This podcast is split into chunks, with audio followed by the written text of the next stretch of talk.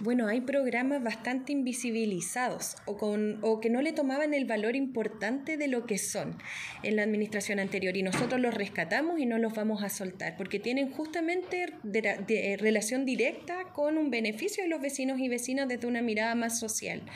Eh, y creo que hoy, hoy día lo social es el pilar o el sustento del programa de la Villa Alemana que queremos, donde hicimos un cambio en la jerarquía de necesidades de Villa Alemana, ¿cierto? Aquellos que estaban postergados y olvidados hoy día pasan a ser los primeros en nuestra escala de prioridades. Este programa permite que eh, dependiendo del nivel de dependencia, en algunos casos vaya un cuidador a la casa una vez a la semana y el cuidador tenga ese momento de libertad para hacer sus trámites, para poder ir a una consulta médica, para, o por último juntarse con alguna amiga, tomarse un helado en, la plaza.